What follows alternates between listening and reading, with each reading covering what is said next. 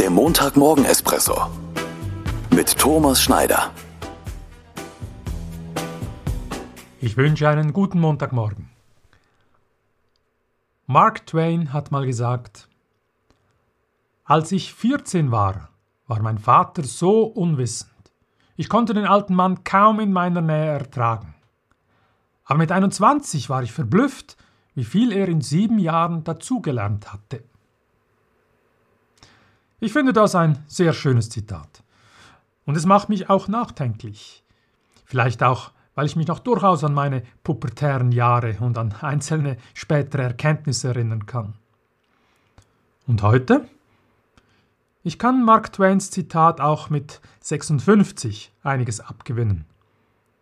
Es hat für mich etwas mit Perspektivenwechsel zu tun.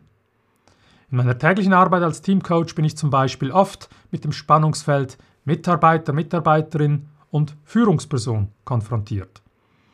Ein anderes aktuelles Spannungsfeld ist aus meiner Sicht das Volk und die Politiker.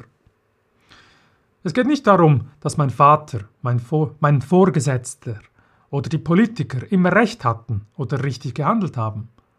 Aber wenn ich in deren Situation gewesen wäre, deren Rahmenbedingungen, deren Verantwortung und deren Perspektive gehabt hätte, wie hätte ich jeweils gehandelt oder entschieden?